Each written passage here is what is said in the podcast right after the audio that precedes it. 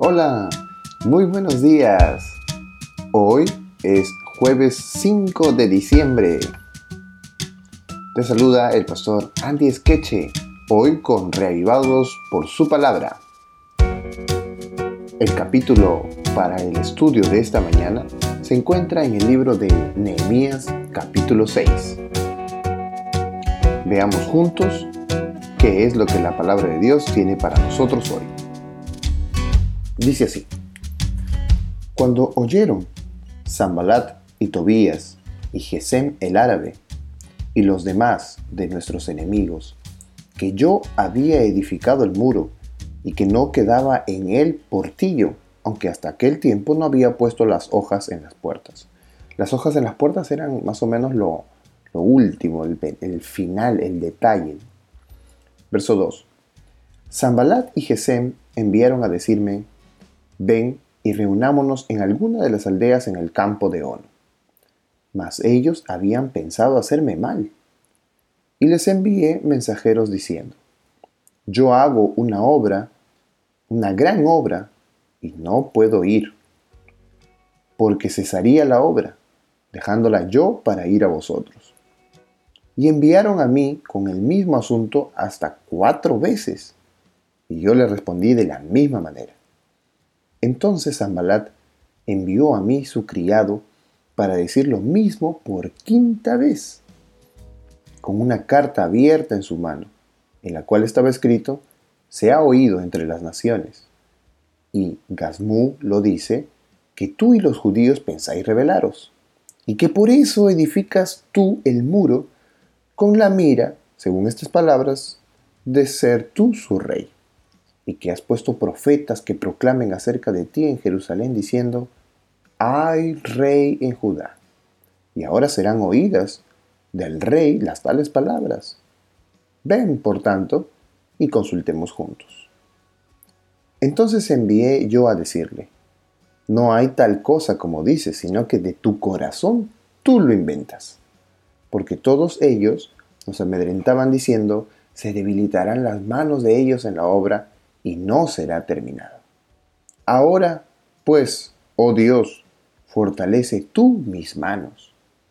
Vino luego a casa de Semaías, hijo de Delaía, hijo de Mejitebael, porque él estaba encerrado, el cual me dijo, reunámonos en la casa de Dios, dentro del templo, y cerremos las puertas del templo, porque vienen para matarte. Sí, esta noche vendrán a matarte. Bueno, aquí lo que estamos viendo en realidad es que Semaías, que era eh, parte de, los sacerdotes o, de los profetas, ¿verdad?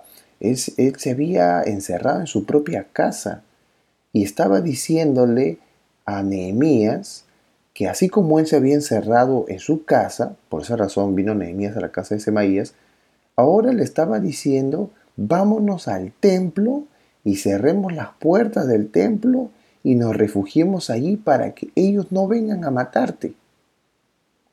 Obviamente cuando esto dijo, causó una serie de, conflictos en la mente de Nehemías, que es lo que vamos a ver más adelante.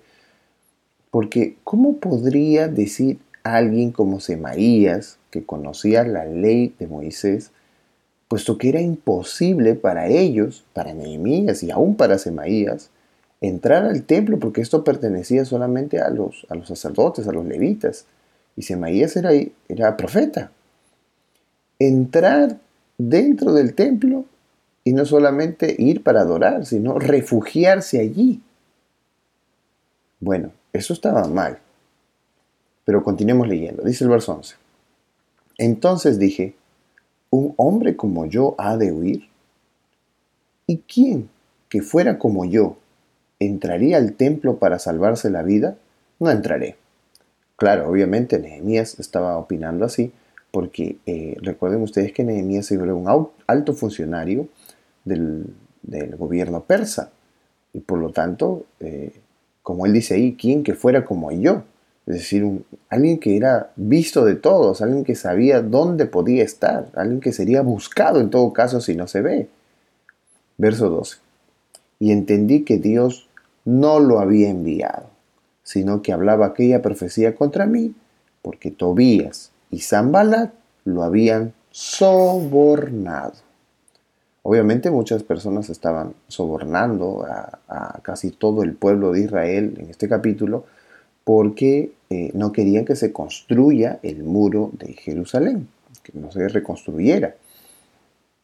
Y entonces vemos aquí que Nehemías entiende que Dios no había enviado a Semaías como profeta porque sencillamente él estaba haciendo lo que le estaban pidiendo los enemigos. ¿Y cómo se dio cuenta Nehemías de que realmente era una mentira? Pues en el momento que le pidió a Semaías que se eh, vaya, usen el templo como fortaleza, eh, como lugar de refugio, en vez de como un templo para adorar a Dios. Cuando eso, esas señales dio Semaías, en realidad Nehemías se dio cuenta de que este era un falso profeta porque ningún verdadero profeta le pediría eso. Mucho menos un profeta se encerraría en su propia casa. Bueno, lo que estaba haciendo Semaías era simplemente hacer un, como un, dibujo, ¿no? un símbolo, de, como así que él se refugió, que también lo haga así Nehemías en el templo. Verso 13. Porque fue sobornado para hacerme temer así y que pecase y le sirviera de mal nombre con que fuera yo infamado. Acuérdate, Dios mío, de Tobías y de Zambalat, conforme a estas cosas que hicieron. También acuérdate de Noadías, profetiza, y de los otros profetas que procuraban infundirme miedo. Fue terminado pues el muro, el 25 del mes de Lu, en 52 días. Y cuando lo oyeron todos nuestros enemigos, temieron todas las naciones que estaban alrededor de nosotros y se sintieron humillados. Y conocieron que por nuestro Dios había hecho, había sido hecha esta obra. Ahora Nehemías estaba orando y dando a conocer un poco de lo que había hecho. Se terminó en 52 días. En realidad esto es increíble. Muchos autores piensan que esto en realidad no pudo ser así, que en 52 días Nehemías no pudo haber reconstruido el templo de Jerusalén.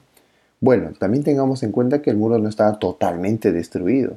Lo que estaba haciendo Nehemías era ayudar a esa reconstrucción. Por otro lado, también tenemos que darnos cuenta que 52 días no sirve para, para construir todo el muro, pero sí para reconstruirlo, pero por otro lado también nos dice del apuro, de la emergencia, para que ninguna otras naciones vengan y aprovechen que no hay muro para entrar a la ciudad y hacer daño al pueblo de Israel. Así que 52 días se acabó eh, de construir o todo lo que tuvo que ver con el muro y dice aquí que el resultado fue que las naciones tuvieron miedo y se sintieron humillados. Y conocieron, aquí viene la parte más importante, el verso 16, y conocieron que por nuestro Dios, es decir, no había forma de que otra persona pudiera ayudar en la reconstrucción del templo si no era que Dios mismo había hecho esta obra. Verso 17. En aquellos días iban muchas cartas de los principales de Judá a Tobías, y las de Tobías venían a ellos. Porque muchos en Judá se habían conjurado con él, porque era yerno de Secanías, hijo de Ara. Y Johanán su hijo había tomado por mujer a la hija de Mesulún, hijo de Beraquías. También contaban delante de mí las buenas obras de él. Y a él le referían mis palabras. Y enviaba a Tobías cartas para atemorizarme. Bueno, ustedes deben saber que Tobías significa bondad de Jehová. Y, e irónicamente el verso 19 dice que le contaban muchas cosas buenas acerca de él a Nehemías, para que en realidad crea Nehemías que las cosas que hacía Tobías eran bondad de Jehová. Y, pero sin embargo, eh, aquí el texto está diciendo de que en realidad pues él tenía malas intenciones con Nehemías y sobre todo con el pueblo de Israel para que no se construya el muro de Jerusalén. Eh, lo más interesante de estos últimos textos es que Tobías estaba familiarizado, a pesar de ser un amonita, estaba familiarizado con los hijos de Judá. Tenemos nosotros a Zambalat como representante de los de Samaria, a Tobías como los amonitas y a Gesem el, de parte de los árabes, tratando de que no se construya el muro de Jerusalén. ¿Qué nos enseña este capítulo 6 de Nehemías? Pues en primer lugar, cuando Dios nos da una misión para completar, pues debemos hacerla con todo el esfuerzo que tengamos por hacer. Cuando Dios nos ha encargado una misión especial por hacer, no debemos detenerla ni aún con falsas profecías, ni aún teniéndole miedo a las personas que quieren detener el avance de la misión que Dios ha otorgado. Dios le entregó una misión especial a Nehemías y la, esta misión especial de Nehemías era justamente terminar el muro de Jerusalén. Y Nehemías lo, lo corresponde. En el verso 3 dice Nehemías, yo hago una gran obra. Lo que estaba haciendo Nehemías no era un juego, no era una cosa eh, para ignorarse. En realidad la obra que estaba haciendo Nehemías era una obra encargada por Dios y él tenía que cumplir la obra que Dios le había dicho. Por lo tanto, en su oración Nehemías le pide a Dios que fortalezca sus manos, que le dé firmeza a pesar de las dificultades. Nosotros podemos aprender aquí algunas cosas importantes de parte de Nehemías. A que fortalecernos en las manos de Dios. Que la obra de Dios debe hacerse porque Dios la ha pedido que hagamos. Y de repente la haremos en el menor tiempo estimado. Pero todo lo que hagamos será milagroso, puesto que Dios es el que hace la obra en nosotros.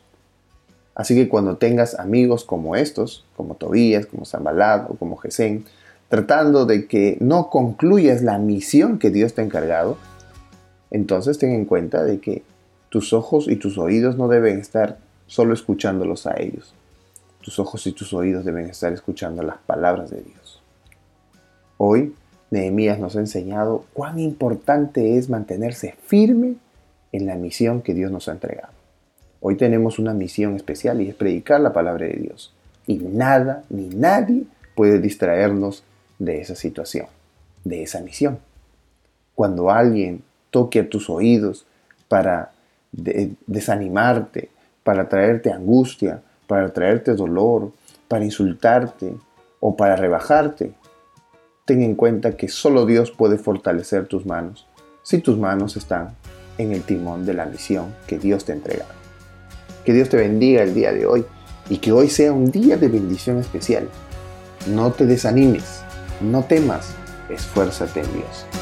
Que Dios te bendiga.